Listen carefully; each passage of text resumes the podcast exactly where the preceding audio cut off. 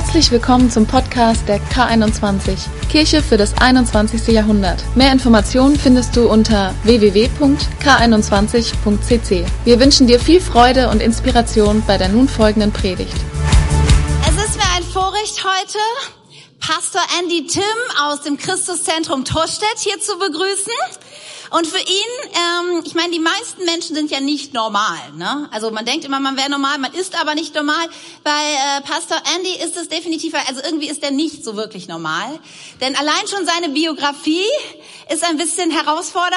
Also ist das herausfordernd, weiß ich nicht. Ist ein bisschen anders. Ja, er ist in Indien als Missionarskind geboren, ist dann, glaube als Teenager mit 16 nach Deutschland gekommen, hat hier Abitur gemacht und ist dann nochmal zur ähm, Ausbildung, zur theologischen Ausbildung in die USA gegangen, eine Zeit und ist jetzt schon sehr lange leitender Pastor. Erst war dort Co-Pastor und jetzt leitender Pastor des Christus, Christuszentrum Torstedt.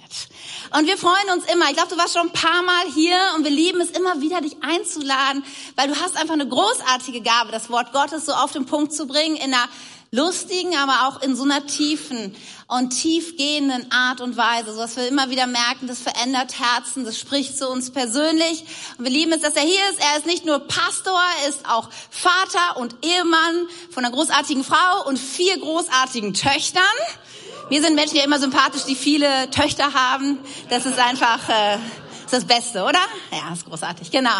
So, und wie es für uns immer eine Ehre ist, Menschen zu haben, hier zu haben, auf denen wirklich die Hand Gottes sichtbar ist. Ja, es ist für uns eine Ehre. Es ist nichts, was wir sagen, ach ja, cool, dann predigt er, sondern wir sagen von unserem Herzen, nein, wir wollen das empfangen, was Gott auf sein Leben gelegt hat. Wir wollen das ehren. Und deshalb, wie es bei uns gute Tradition ist, wir stehen auf und wir applaudieren. Pastor Andy Tim, wie schön, dass du heute hier bist.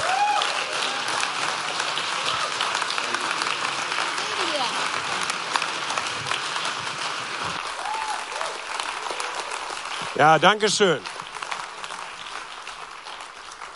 Dankeschön. Vielen herzlichen Dank, Pastor Katja und auch Pastor Tim, der heute leider nicht hier ist, aber äh, auch einen guten Dienst in, glaube ich, Düsseldorf tut. Und ich freue mich wieder bei euch zu sein, hier in, in Wunsdorf. Bin auf der Durchreise, werde heute Abend dann weiterreisen nach Nordrhein-Westfalen, meine Eltern besuchen und dann noch eine Sitzung in der Stadt, wo ich längere Zeit Jugendpastor war, in Felbert. Und ähm, so ähm, passt es ganz gut, dass ich einfach mal Pause mache hier auf dem halben Weg. Schön euch zu sehen, freue mich auch auf heute Abend und ähm, möchte auch gleich einsteigen ähm, in die Predigt. Ihr habt schon überlegt, ja, was sind denn die Illustrationen dort oder die Requisiten? Ähm, aber das hat tatsächlich mit meiner Predigt zu tun. Die einen haben schon entdeckt, es hat vielleicht mit Fußball zu tun. Der Koffer, der ist noch nicht äh, entlüftet, äh, was, was das bedeutet. Ich habe wirklich, ähm, letzte, letzte Woche war, war schon emotional schwierig für mich. Ich bin FC Bayern-Fan und... Ähm, aber nicht nur das, sondern ich habe einen Nachbar, der ist BVB-Fan.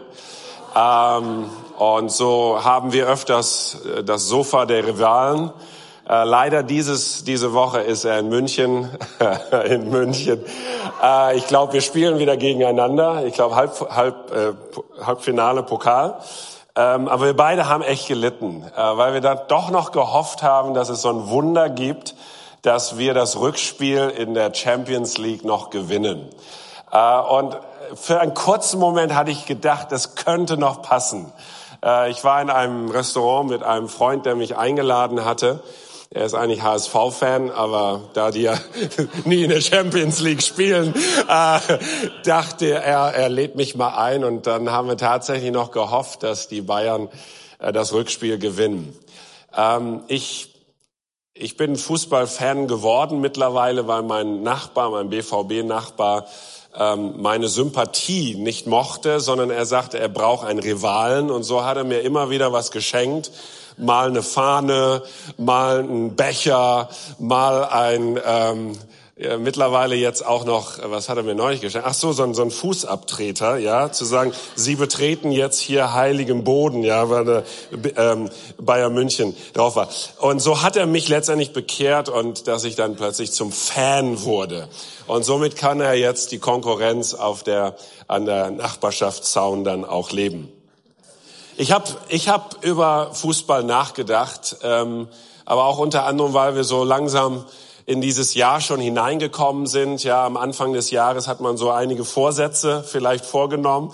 Aber irgendwie die Länge bringt die Last und erst wenn das Leben so richtig losgeht, das Jahr losgeht und ich übertrage jetzt ein Spiel losgeht, ähm, gibt es diesen Moment, wo man vielleicht tatsächlich in Rückstand äh, gerät. So ist es oftmals in Fußball. Ähm, und ich habe über das Thema nachgedacht, über die Halbzeit. Jedes Fußballspiel hat eine Halbzeit. Und während einer Halbzeit passieren so diverse Sachen. Für die Zuschauer in der Halbzeit ähm, ist es die Möglichkeit, nochmal ein Getränk zu holen, nachzufüllen, ob im Stadion oder zu Hause. Die einen gehen aufs Klo, die anderen schieben noch eine Pizza in den Ofen, ähm, je nachdem, um ihren Frust vielleicht nochmal zu überwinden oder nochmal die Freude, dass sie führen oder ähm, ähnliches. Für die Spieler während eines Fußballspiels ist es, ist die Halbzeit auch noch wichtig. Einmal, dass sie sich erholen, vielleicht auch noch was trinken. Manche ziehen sich noch mal um. Ähm, die Blessuren werden behandelt vielleicht durch eine Massage.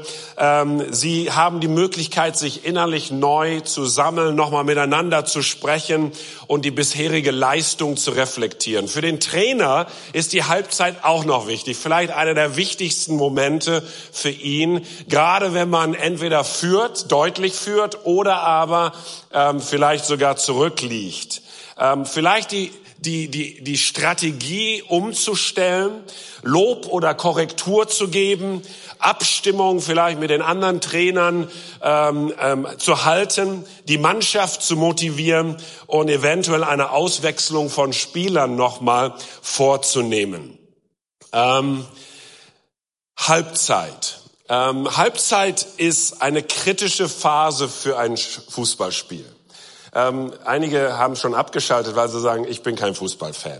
Aber du musst einfach leider mit dieser Illustration nutzen. Jesus hat auch immer Illustrationen genutzt. Ob sie jeden immer angesprochen haben, weiß ich nicht. Aber ich nutze es einfach mal heute Morgen. Die Halbzeit ist wirklich eine kritische Phase des Spiels, weil hier entscheidet sich, ob der Wille zum Sieg nochmal äh, im Herzen beschlossen wird oder ob man vielleicht resigniert oder gar nachlässig wird beispielsweise wenn man führt. Ähm, ich kann mich erinnern an Oktober 2013. Ich weiß nicht, ob ihr wisst, was da passiert ist. Deutschland hat ein äh, Vorbereitungs- bzw. ein Qualifikationsspiel gegen Schweden gehabt.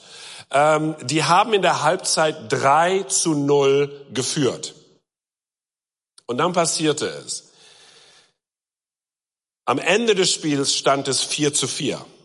Ich weiß nicht, wer das Spiel damals gesehen hat. Ja? Wir dachten, es ist vorbei. So, ja. Manche haben schon abgeschaltet, sagen, wir sind durch.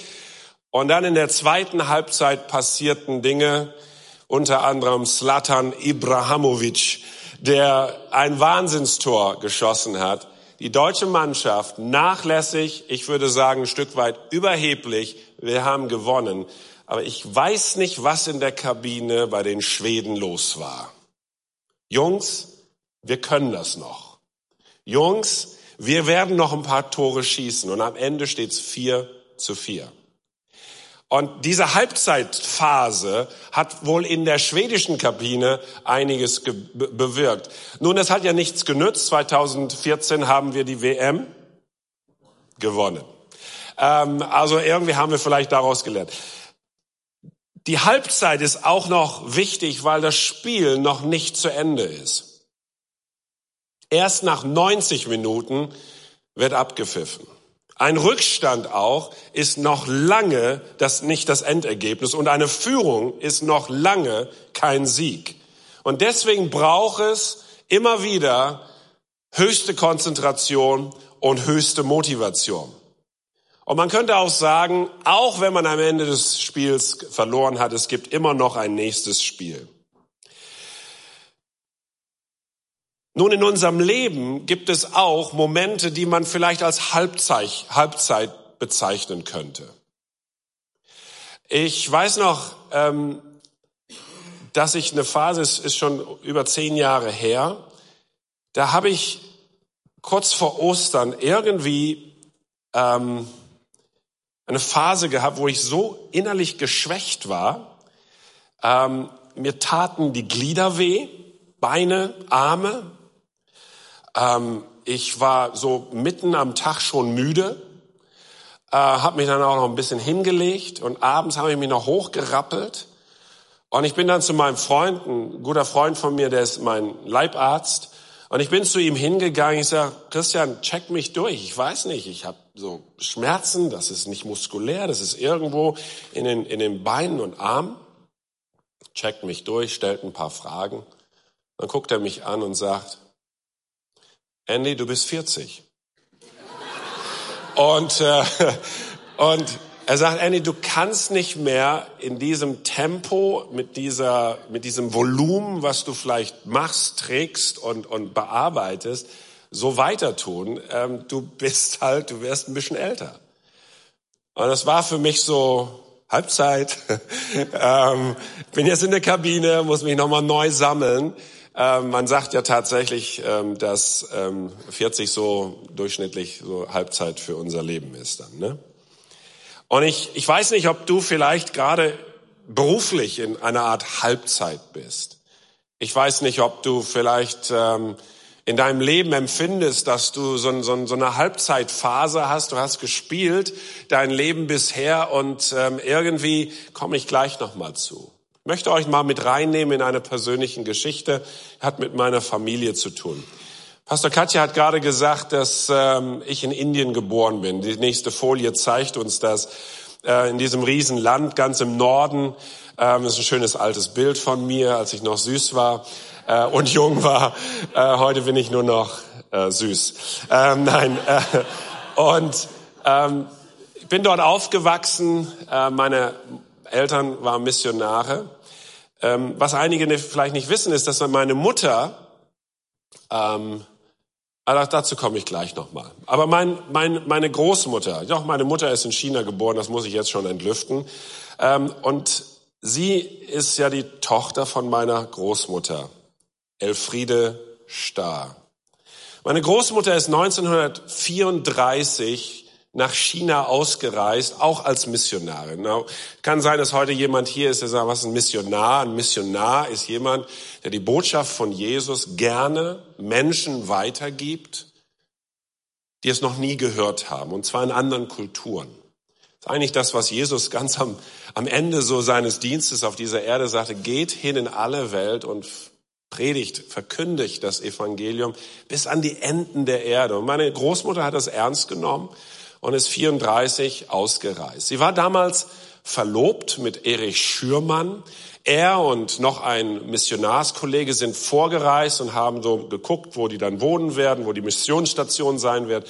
Sie haben versucht, einen Stamm zu erreichen, die Lisus, hoch in den Bergen in der Yunnan-Provinz. Äh, Yunnan für die Teekenner, da kommt ein leckerer Tee her, ähm, in der Yunnan-Provinz. Und dort ist meine Großmutter dann später, ähm, nachdem die Männer schon alles vorbereitet haben, nachgereist als noch Verlobte von Erich Schürmann.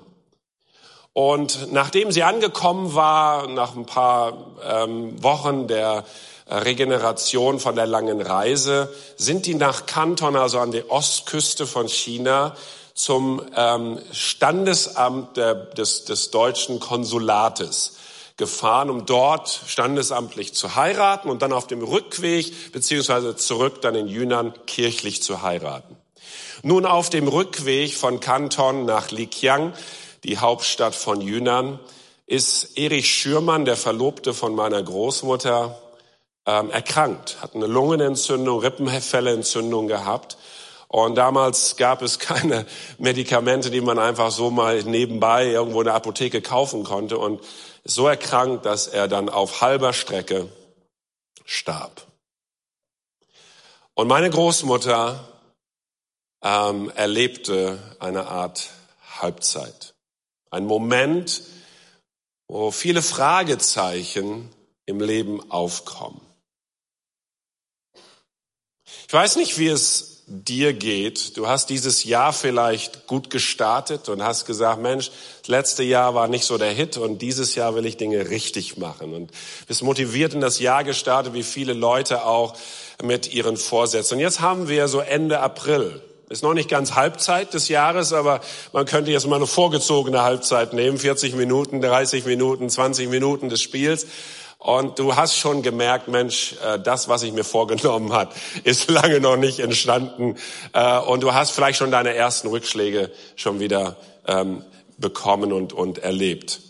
Ähm, es kann sein, dass du Halbzeit ähm, auch erlebst in deinem Alter, wie ich auch mit 40, dass du irgendwie merkst, Mensch, das ist nicht mehr so wie früher und du, du kommst an Grenzen auch. Da sind Krankheiten in deinem Leben hineingekommen und was auch immer. Das kann passieren in unserem Leben, wo du einfach in Müdigkeit ähm, hineinkommst und das Leben ist, ist hart und schwer und vielleicht ist in dir einfach aufgrund dessen auch Resignation aufgestiegen. Du hast motiviert gestartet ähm, und jetzt bist du resigniert. Vielleicht hast du ein Studium begonnen und du entdeckst, ist vielleicht nicht das Richtige.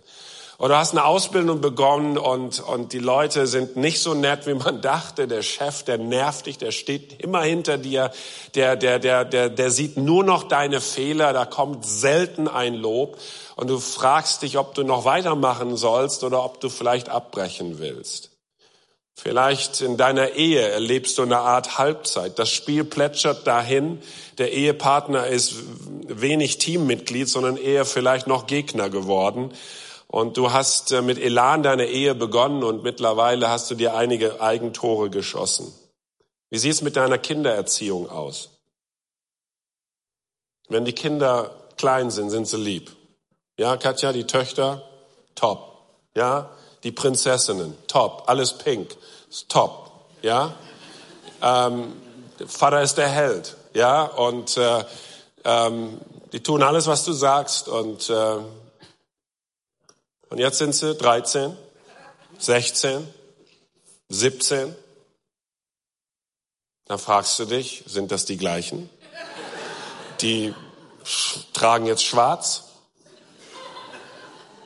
Alles Pinke ist verbannt. äh, Papa war der Held, jetzt ist er peinlich. Und du fragst dich, ob das, was du investiert hast, irgendwo angekommen ist. Entscheiden, treffen Entscheidungen. Und es ist auch okay, sie, sie müssen auch manche Wege und Umgewege gehen. Und eine Tochter von mir ist auch gerade in einem einer Phase, wo sie wirklich sich finden muss. Was will sie wirklich glauben? Was will sie übernehmen an Werten? Ähm, da fragt man sich auch manchmal als Eltern, wie geht das Spiel aus? Oder du, du bist in einem Dienstteam und, oder in, in deinem Beruf und du fragst dich, Mensch, ähm, wie, wie, wie kann ich das zu Ende bringen? Schaffe ich das noch, 90 Minuten lang dieses Spiel zu spielen? Oder in deinen Beziehungen, in deinem Umfeld mit deinen Freunden? Oder auch in der Gemeinde, in der Church kann es auch sein, dass man sagt, Mensch, es war doch mal so schön hier, aber mittlerweile bist du gefault worden, ja, und ähm, angerempelt worden und da war kein Schiedsrichter, der sagt, das war aber nicht in Ordnung. Und du trägst diese Blessuren in dir herum, in, in, in dir herum und du fragst dich, Mensch, lohnt es sich nochmal ähm, zu spielen? Ich dachte, das Spiel wäre fair.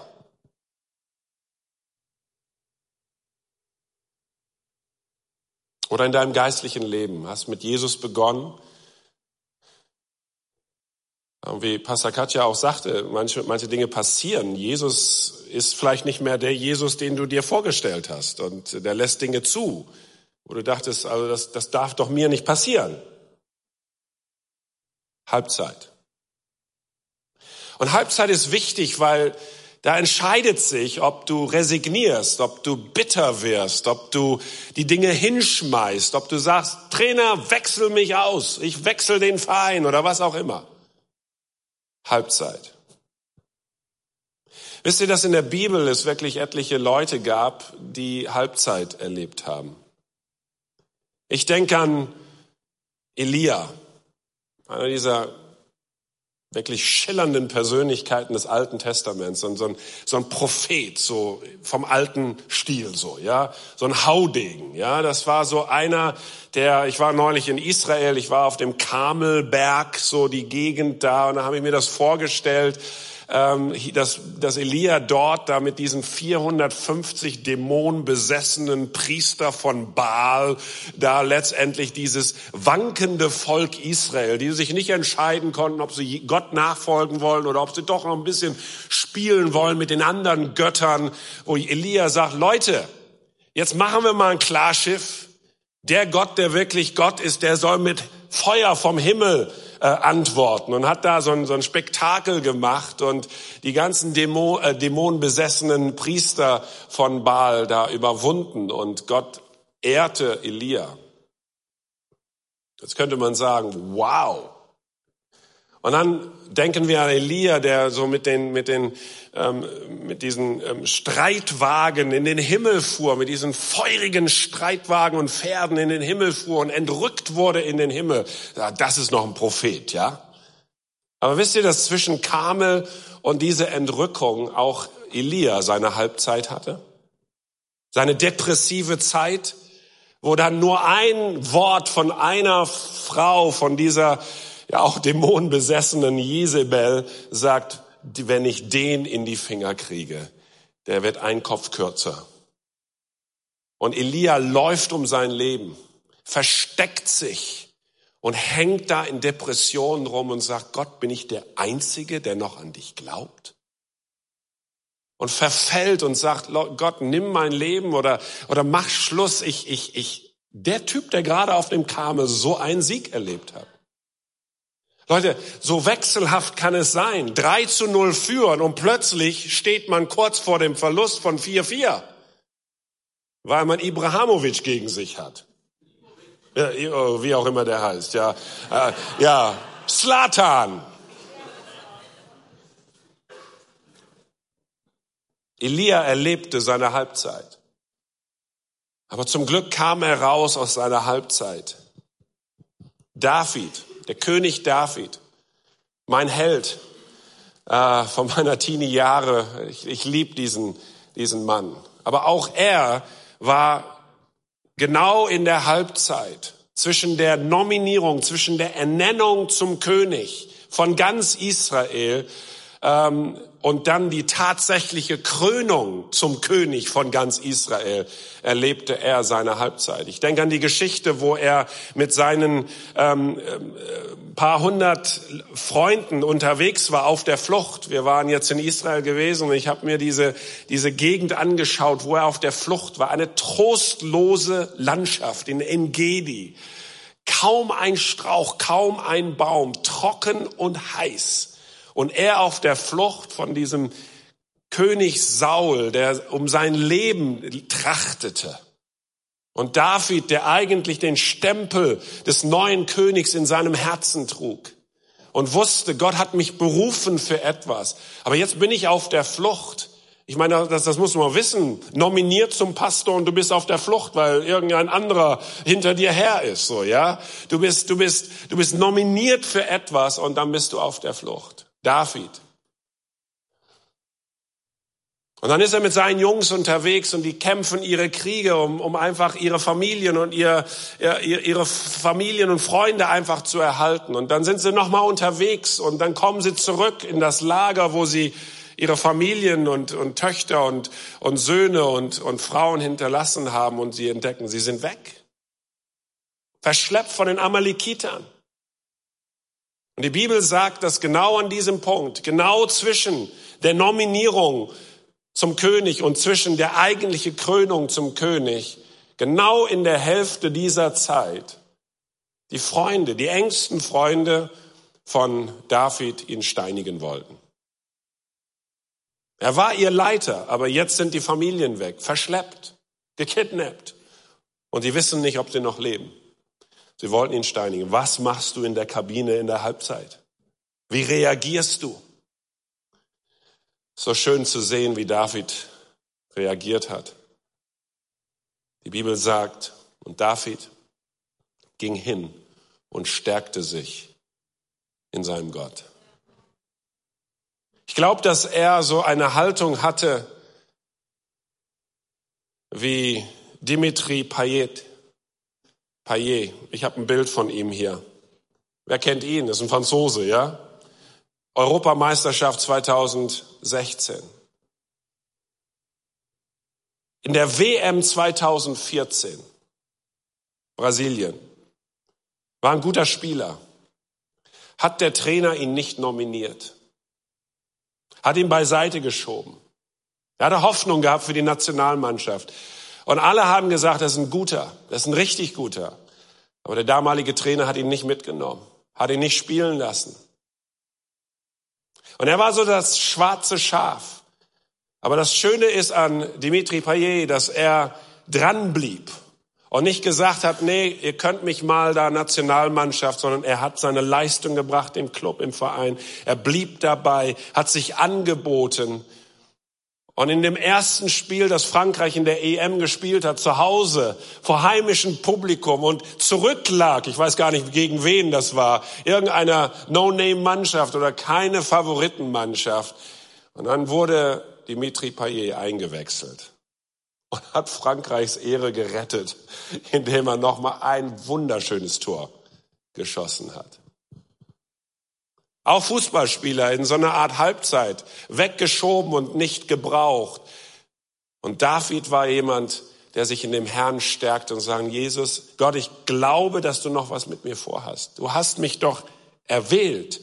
Da ist doch ein Stempel auf mein Leben. Da ist doch eine Berufung in mein Herz hineingesprochen wurde. Da ist doch eine Vorbereitung ge gewesen auf den Bergen von Judäa bei den Schafen. Das hast du doch alles zugelassen und du wirst mich doch jetzt nicht hängen lassen.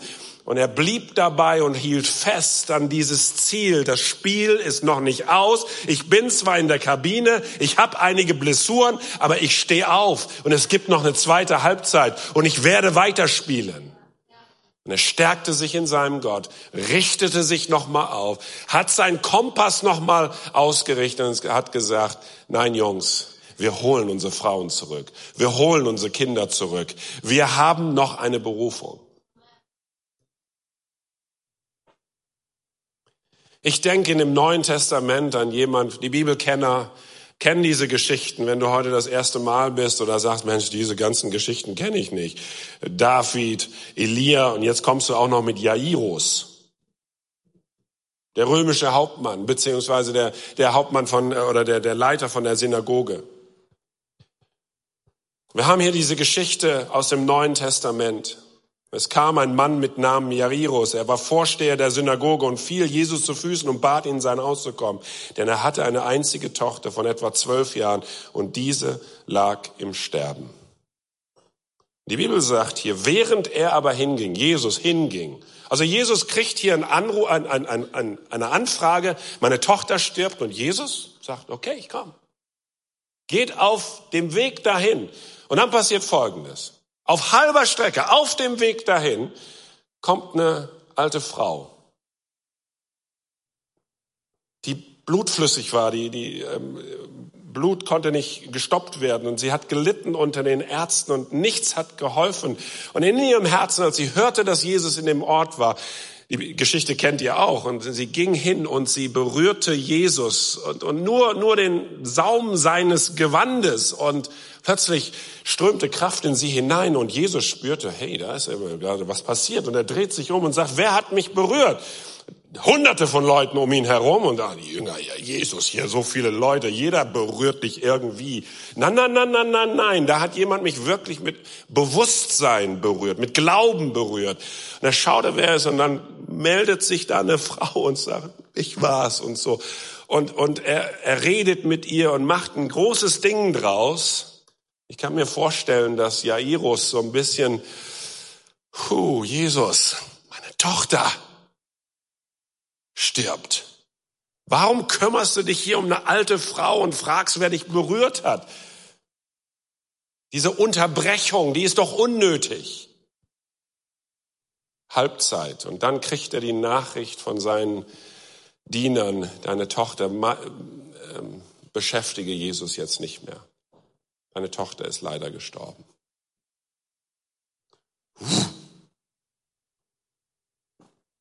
Da hast du schon Glauben, da rufst du zu Jesus, da, da, da macht sich Jesus sogar auf dem Weg. Du sagst, oh, Hoffnung, ja, ja, Jesus kommt. Wie viel Zeit habe ich noch? Acht Minuten. Oh, ich muss aber lang hier schnell machen. Und während er noch redete, kommt einer von dem Haus und sagt zu ihm, deine Tochter ist gestorben. Bemühe den Lehrer nicht mehr. Aber Jesus, als er das hörte, antwortete ihm und sagte, fürchte dich nicht, glaube nur. Sie wird errettet werden. Jesus ist der beste Trainer.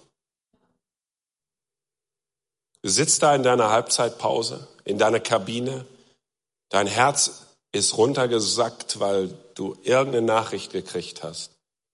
Und da ist ein Trainer, der sagt, lass dein Glauben nicht fallen. Vertraue. Ich bin da. Es gibt noch eine Halbzeit. Und ich habe noch eine Strategie. Und wir werden das Ding noch drehen. Aber vertraue mir. Ich weiß nicht, wo du stehst. Ich weiß nicht, was du gerade durchlebst. Wisst ihr, dass Jesus auch noch seine Halbzeit hatte? Garten Gethsemane.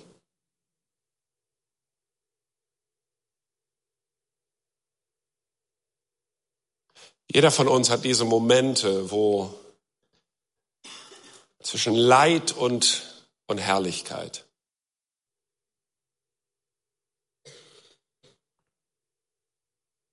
Deshalb lasst nun auch uns, die wir eine große Wolke von Zeugen um uns haben, Hebräer 12, 1 bis 2, jede Bürde, die uns so leicht umstrickende Sünde ablegen und mit Ausdauer laufen den vor uns liegenden Wettlauf, indem wir hinschauen auf Jesus, den Anfänger und Vollender unseres Glaubens, der um der vor ihm liegenden Freude willen die Schande nicht achtete und das Kreuz erduldete und sich gesetzt hat zu Rechten des Thrones Gottes. Jesus, wir haben gerade Ostern gefeiert, hatte auch diese Phase der Halbzeit. Diesen Moment, wo er gerungen hat, gerungen hat, um den Willen Gottes zu tun.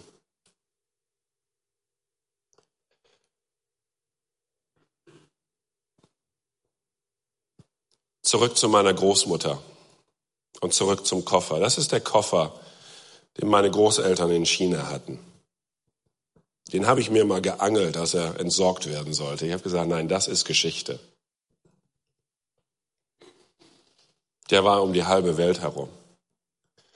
Und der ist für mich eine Erinnerung, dass eine junge Frau, die eine Berufung auf ihr Leben hatte, einen Wunsch hatte, Gott zu dienen, mit der Hoffnung auf ein Leben, Menschen von Jesus zu erzählen und einen wunderschönen Verlobten zu heiraten. Und nun auf der halben Strecke von Kanton nach Likiang dort ihren sterbenden Verlobten in der Arme hat. Wer reagiert so eine Frau? Jedes Recht, verbittert zu reagieren. Jedes Recht zu sagen, das war's. Geht zurück nach Deutschland. Jedes Recht, um einfach zu sagen, also wenn das Gottesdienst bedeutet, Gott zu dienen,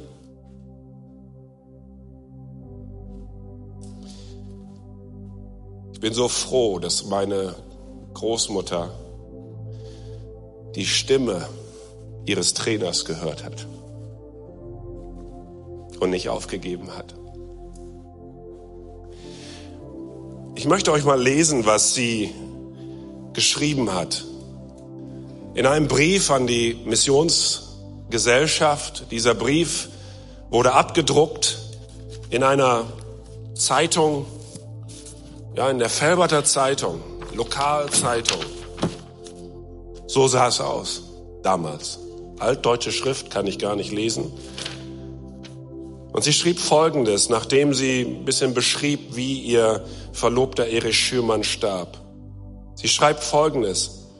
was ich gedacht und in diesen Augenblicken, Augenblicken empfunden habe, ich kann es nicht sagen. Ich weiß nur, dass ich vom ersten Moment an, wo ich an seiner Seite war, nur den Namen Jesus auszusprechen vermochte.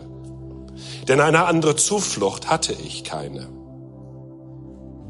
In dieser schweren Zeit habe ich so viel Liebe und Fürsorge von den hiesigen Freunden und Geschwistern im Herrn bekommen.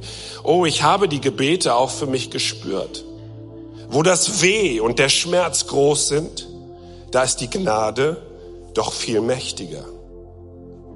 Wenn nun die Karawane in diesen Tagen kommt und hier soweit alles erledigt ist, so werde ich wohl mit den beiden Amerikanerinnen nach Likyang aufbrechen. Ich möchte mit meinem ganzen Leben dem Herrn dienen und die Arbeit fortsetzen, die mein Liebster hingelegt hat. Er sagte mal zu mir letzthin, ich freue mich so, dass meine Berufe eine so klare war, denn auch dann, wenn mein Leben jetzt enden sollte, dann weiß ich doch, mein Weg nach hier war richtig. Bitte helft mir in der Fürbitte, wie ich auch euer gedenke. Der Herr sei mit euch allen und tröste euch. Und nun herzliche liebe Grüße von eurem Friedchen, das auch jetzt sich daran klammert, dass Gottes Weg immer der rechte ist, auch wenn noch unverstanden. Pastor Katja hat das vorhin in diesem kleinen Moment gesagt, dass manchmal Jesus anders ist, als wie wir uns das vorgestellt haben. Dass Gottes Wege immer noch die Rechten sind, auch wenn noch unverstanden. Meine Großmutter blieb in China und die Missionsgesellschaft äh, hat ähm, entschieden, einen Ersatzmissionar für Erich Schürmann zu senden. Nicht ein Ersatz-Ehemann, aber ein Ersatzmissionar. Aber Elfriede Starr und Gottfried Starr haben sich kennen und lieben gelernt. Mein Großvater. Ihr seht jetzt ein Foto von ihm und ein Foto von meiner Mutter, einer von diesen vier Kindern. Sie haben geheiratet, haben Kinder bekommen mittlerweile zwölf Enkelkinder, 24 Urenkel. Und meine Tochter, meine 21-jährige Tochter hat vor ungefähr einem Jahr, ein halbes Jahr Praktikum in einer Schule, in meiner Schule, wo ich in Indien aufgewachsen bin, gemacht.